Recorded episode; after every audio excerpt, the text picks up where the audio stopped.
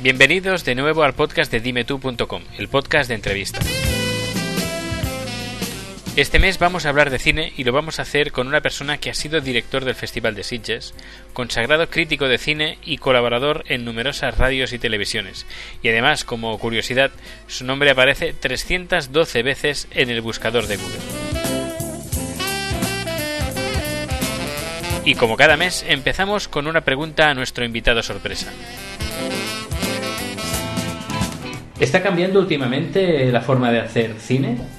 La forma de hacer cine ha cambiado toda la vida, por lo tanto es lógico que ahora también esté cambiando.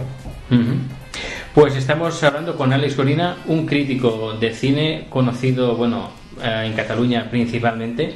Eh, también ha estado trabajando un montón de años y supongo que sigues aún en el, en el Festival de, de Sitges. Sí. sigues formando parte del...? Bueno, un poquito. Poquito. Como, como una especie de asesor, comité de programación, consejos prácticos pero bueno, cada vez más desvinculado. ¿eh? Y lo que hablábamos del principio, el cine le falta falta inventiva. Eh, ¿Se ha, llegado un momento que la, ya la gente tira de remakes?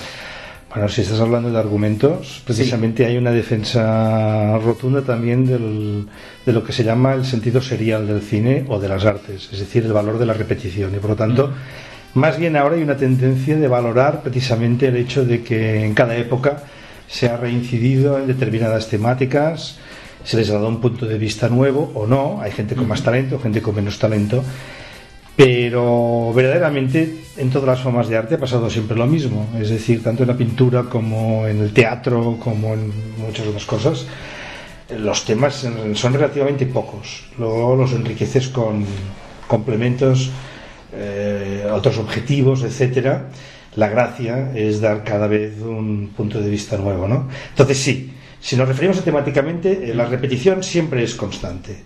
Pero a mí no me da la sensación de que, de que vayamos para atrás, porque luego hay otra cosa que es la evolución propia del cine como medio de expresión. No solamente por los sistemas de filmación, no solamente por eh, vencer antiguas reticencias para abordar según qué sujetos, sino también porque el mismo formato está cambiando, está evolucionando. Lo que se está haciendo ahora en digital y lo que espera en el futuro nos va a permitir inventar cosas nuevas que con los mismos temas de siempre nos va a dar la sensación de que vemos un cine nuevo.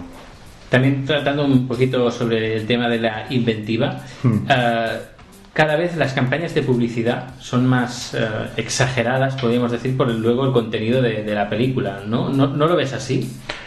La publicidad siempre ha pretendido vender y la publicidad, por lo tanto, tiene un objetivo clarísimo que es a través de los elementos que le da la película, sean temáticos, sean de reparto, sea por el éxito que se ha tenido en un festival o lo que sea, adjetivar de una manera rimbombante, de manera que el espectador se sienta totalmente cautivado, más que cautivado, diría yo, ante la necesidad de no ser menos que los demás. Es decir, hay películas que nacen y se plantean como una obligación para los espectadores. Es decir, Torrente 3, por ejemplo. ¿no? Torrente 3 es una película que muchísima gente tenía clarísimo lo que sería.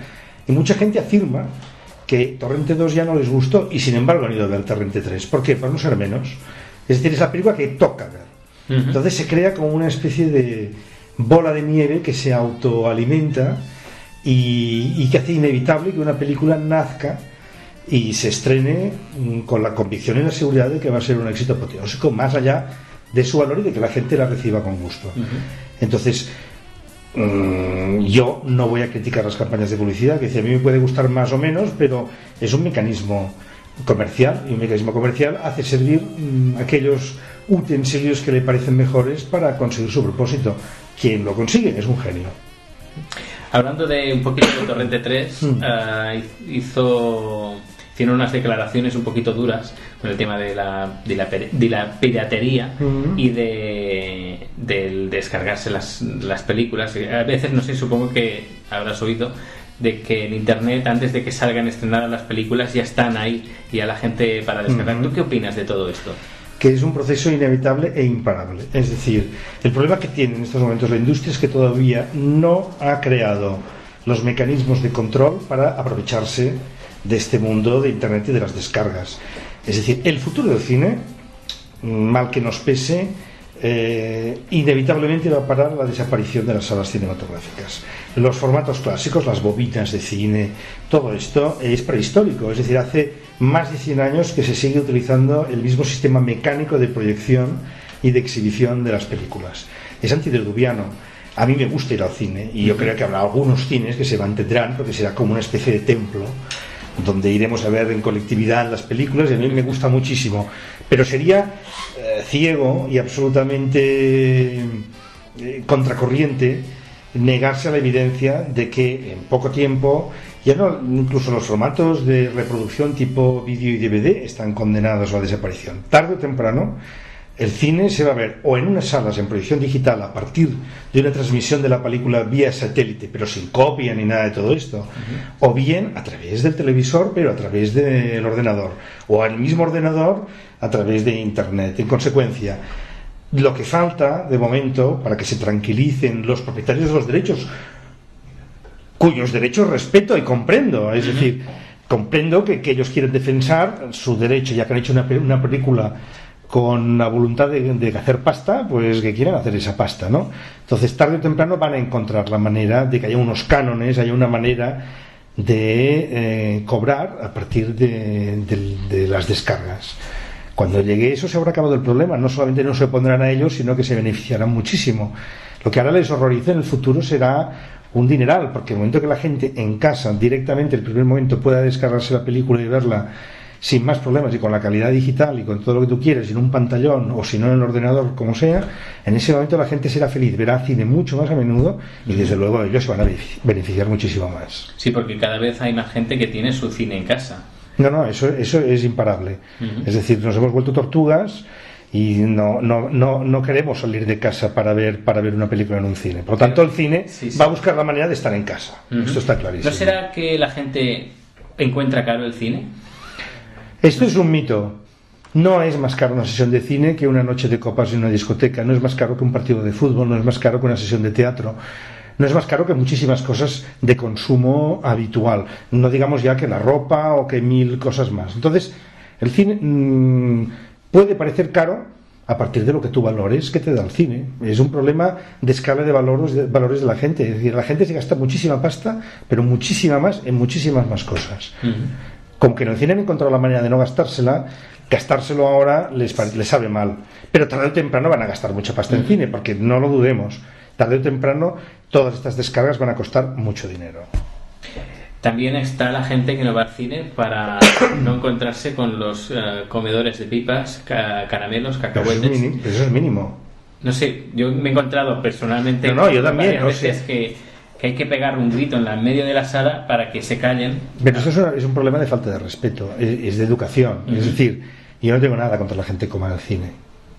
Yo he merendado en el cine también. Eh, no, hay ningún problema. Tampoco vamos a convertir el cine en un, en, una, en un ritual religioso en el que. No, es decir, comer en el cine está bien. Lo que molesta es el ruido y el olor.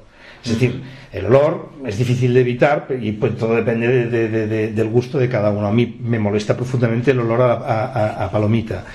Pero bueno, chico, también puedo yo molestar, puede molestar mi olor a alguien, yo qué sé, esto es muy relativo. Lo que molesta es el ruido. El ruido sí, pero es que esto es tan sencillo y elemental como una cosa tan clásica como es masticar con la boca cerrada. Es decir, a mí de pequeño me enseñaron que se comía con la boca cerrada.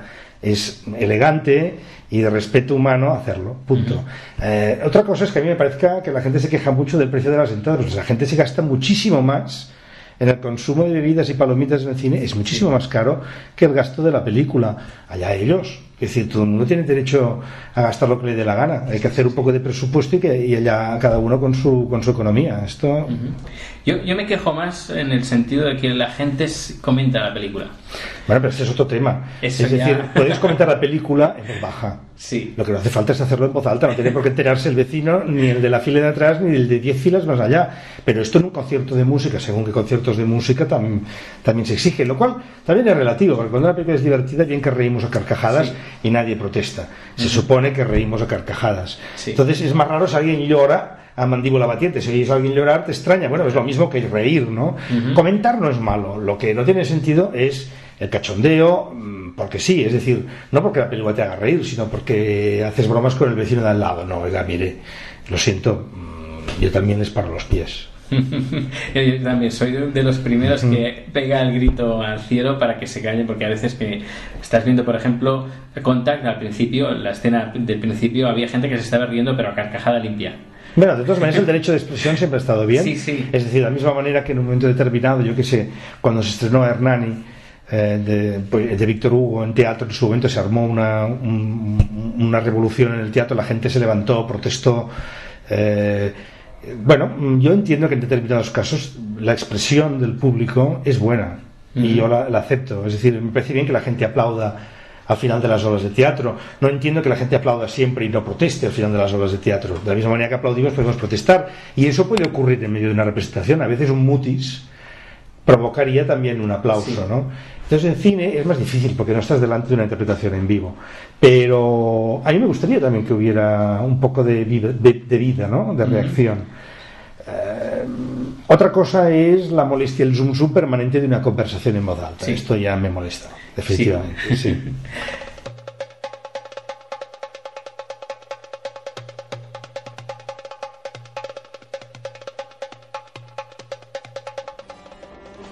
¿Te gusta viajar? ¿Te gustaría descubrir nuevas culturas sin salir de casa? Pues ya tienes tu podcast, viajesatuaire.com, el podcast de viajes. Viajesatuaire.com Y descubre otra forma de viajar.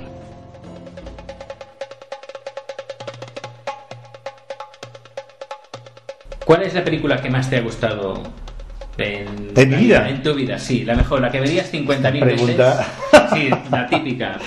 Pues yo te podría decir muchísimas, vamos a ver. Eh, en diferentes épocas, diferentes títulos. Digamos, si, si, si, tengo que decir hoy una película que para mí representa lo más y mejor del cine, sí. te diría La Noche del Cazador, de Charles Lawton, porque para mí es una película ejemplar, me emociona cada vez que la veo y no la vería, es que la he visto docenas de veces, ¿no? Y cada vez me, me, ha provocado la misma emoción. Pero bueno, cada época tiene sus títulos, es decir, yo de pequeño pues me gustó La Conquista del Oeste, luego me gustó Hiroshima Mon Amour, luego 2001 Odisea del Espacio y me siguen gustando. eh, cada época te, te, te permite un, un, descubrimiento nuevo, ¿no? ¿La peor? La peor puede ser Pepito Piscinas, ¿no? De Fernando Esteso, pero supongo que si hemos de mencionar una película una película que sea significativa y Sí. que, que- que tenga importancia, que le suene mucho a la gente y que pase por muy buena, yo te diría que tengo un odio particular por tres películas concretas, que son Casablanca, Blade Runner y en general el cine de Steven Spielberg. No todo, más bien trozos. Es decir, eh, no hay ni una película de Steven Spielberg que me guste completa. Algunas me horrorizan y generalmente creo que la caga en la última media hora de película. Es decir, suelen empezar bien, van bajando y acaban en desastre. Entonces, bueno, con esto te resumo un poco mi punto de vista sobre lo peorcillo. Um, ¿Actor favorito? ¿Actriz? ¿Actor? actriz? Eh, bueno, dos y dos, va. Albert Finney y Montgomery Clift, actores. Y actrices, tres, va. Tres. Venga. Las dos Hepburn, Catherine y Audrey y Anna Magnani, que era un monumento. Hablando un poquito del Festival de Sitges, ¿qué, qué te ha parecido este festival? ¿El Este- último? Este, último, esta edición. Eh, bueno, eh, la programación del festival está bien enfocada y yo creo que la apuesta que han hecho por el cine oriental ha sido pionera y de hecho gracias al Festival de Sitges hoy en día en general en toda España se ha descubierto porque ha dado camino a la entrada del cine oriental al país al descubrimiento de las cinematografías más potentes y creativas que hay actualmente con el peligro de que ahora se estanquen tanto las cinematografías como el festival es decir ahora estamos en un buen momento además se ha traído un público muy joven eh, como no ocurre en otros festivales que suelen ser mucho más de público cinéfilo o restringido o de gente del pueblo, para entendernos. Mientras que en Sitges realmente hay un movimiento de masa de gente muy joven que a mí me parece de una vitalidad asombrosa y me parece un éxito del festival rotundísimo. Eh, pero empieza a tocar en no eh, caer en la tentación de que todo lo oriental es bueno, porque empieza a ver lo lógico, ¿no? Claro. cosas mejores y cosas peores. Y eh, lo que sí creo es que el festival abusa del número de proyecciones y tiene un- unos horarios un poco caóticos, por lo que hace a la organización un desastre. El buen rollo que ha habido siempre en Sitges no se tiene que confundir con la falta de respeto a- al público. Es decir, no es de cajón que la gente llegue a la sesión que ha comprado una entrada y se encuentren que en aquel momento empieza la película anterior y que han de esperar una hora y media en la calle a que empiece la película para la que has comprado la entrada, a lo mejor lloviendo.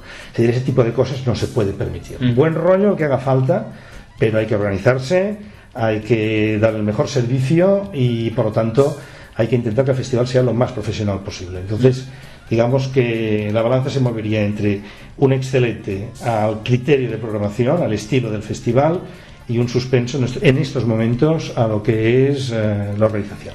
Yo podía añadir problemas de organización que, por ejemplo, fui un día a las ocho y media de la, mañana que hacían la base de prensa pero lo curioso es que a las ocho y media de la mañana la sala de prensa estaba cerrada mm. y no abrían hasta las nueve. Claro, es bastante, yo lo encontré bastante ilógico que programen una, una, película para prensa a las ocho y media y no abra la sala de prensa hasta las nueve. Bueno, esto es una discusión quizá un pelo profesional para entendernos. En otros festivales ocurre lo mismo, es decir, en Cannes, mm, yo voy al Festival de Cannes, las sesiones empiezan a las ocho y media de la mañana y prensa, te aseguro que a las ocho y media de la mañana no está abierta. Eh, hombre, sería bueno sobre todo para los profesionales que vienen de fuera, de Sitges o del festival, y que antes de ir a la proyección tengan derecho a acceder a un tipo de información o de lo que haga falta, ¿no? Pero bueno, mm, en cualquier caso, el, departamento anuncia los horarios que hace, por lo tanto, cada uno se puede hacer su esquema de, trabajo en un momento determinado. Sí, sí, sí.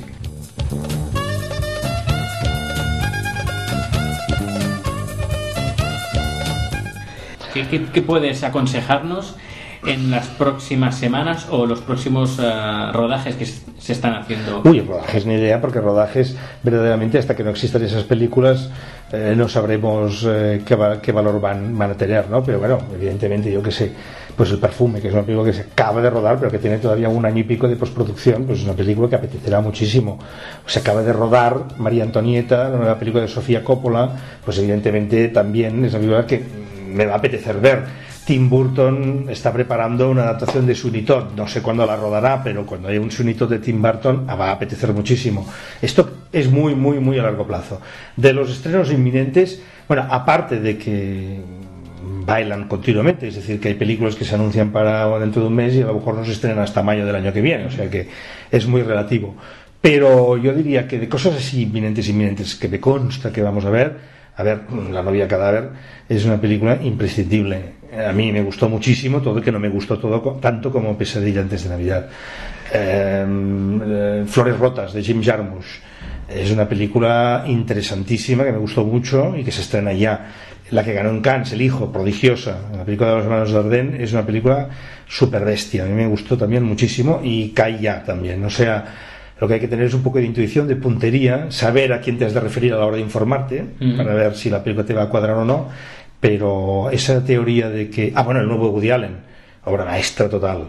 ¿eh? El Match Point es una obra maestra total. Además, para los que se quejaban de que Woody Allen era un director que se repetía constantemente, etcétera, que siempre estaba haciendo la misma película, se van a llevar la sorpresa de descubrir que aquí hace un cambio radical de argumento, de estilo, etcétera. En consecuencia eh, hay que fiarse de hay que fiarse de los hombres ya consagrados saber intuir también por dónde vendrán las novedades no y bueno en fin yo creo que con eso ya he dado la teoría como decía de que no hay suficiente cine bueno es mentira cada semana se estrena alguna película interesante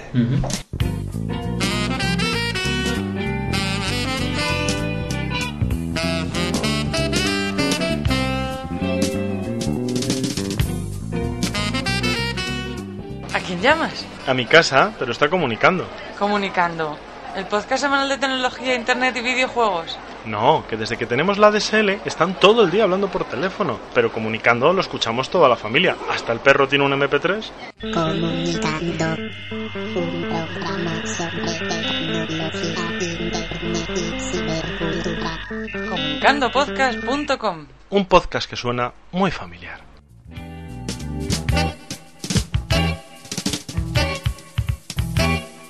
Y para terminar, háblanos un poquito de cine español. ¡Uy! ¿De cine español? Sí, ¿qué, le pasa al cine español? Le pasa muchas cosas. Le pasa que es poco ambicioso temáticamente. Se mueve siempre en unos mismos esquemas argumentales. Eh, es eh, monótono eh, creativamente.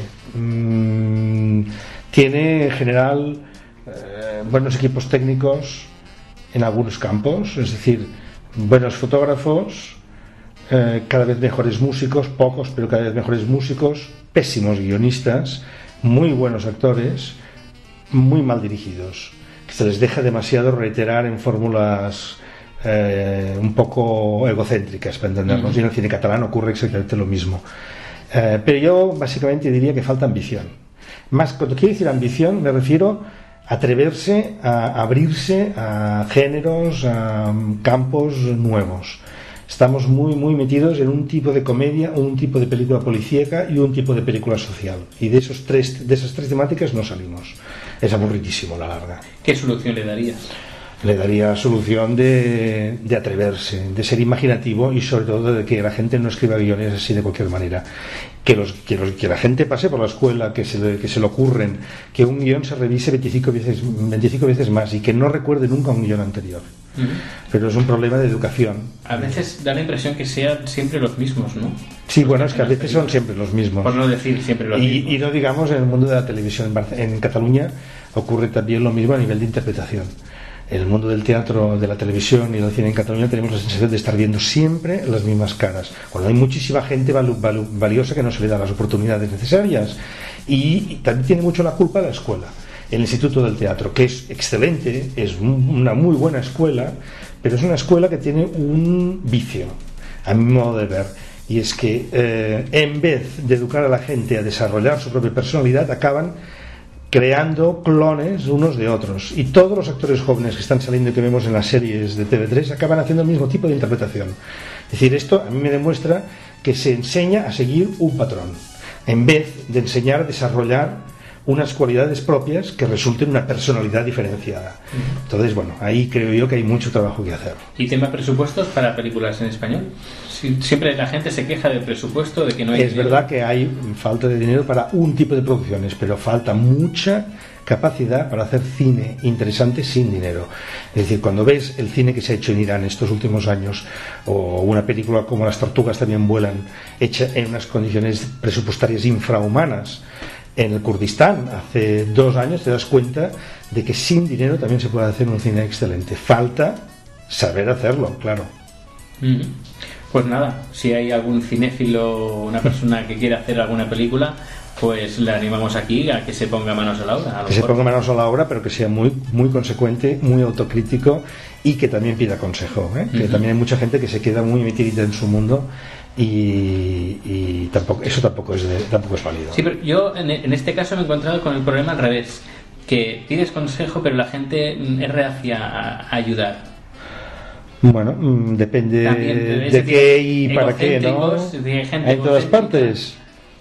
Bueno, yo diría que la generosidad uh -huh. es siempre buena consejera, sí. pero también la generosidad por parte de los que hacen cine, uh -huh. los que hacen trabajo. Es decir, ser generoso significa también precisamente ser altruista, significa precisamente no estar mirándose a uno mismo todo el rato. Todo el mundo acaba explicando su historia. ¿A nivel político se podría hacer algo? Y tanto. En este, en este país falta cine político de verdad. Y cine político en este país, en la televisión, en el cine, en todas partes. Es decir, a mí me falta todavía una serie de TV3 que hable de la actualidad en la que aparezca la política. Es decir, yo no puedo entender que todos los personajes de las series de TV3 jamás en televisión o hablando en la calle de lo que sea, jamás mencionen cuando esto es lo que hacemos cotidianamente. Entonces, esto es un mundo absolutamente zombie, inexistente, es falso. Entonces, eh, bueno, eh, yo creo que falta sentido de observación sobre la realidad en general y sobre la realidad política en particular en nuestro mundo de creación.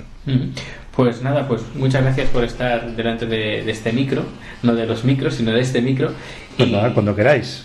De acuerdo, pues nos vemos, nos vemos pronto. Y nos escuchamos pronto también. Efectivamente. Adiós. Vale, un saludo, hasta luego.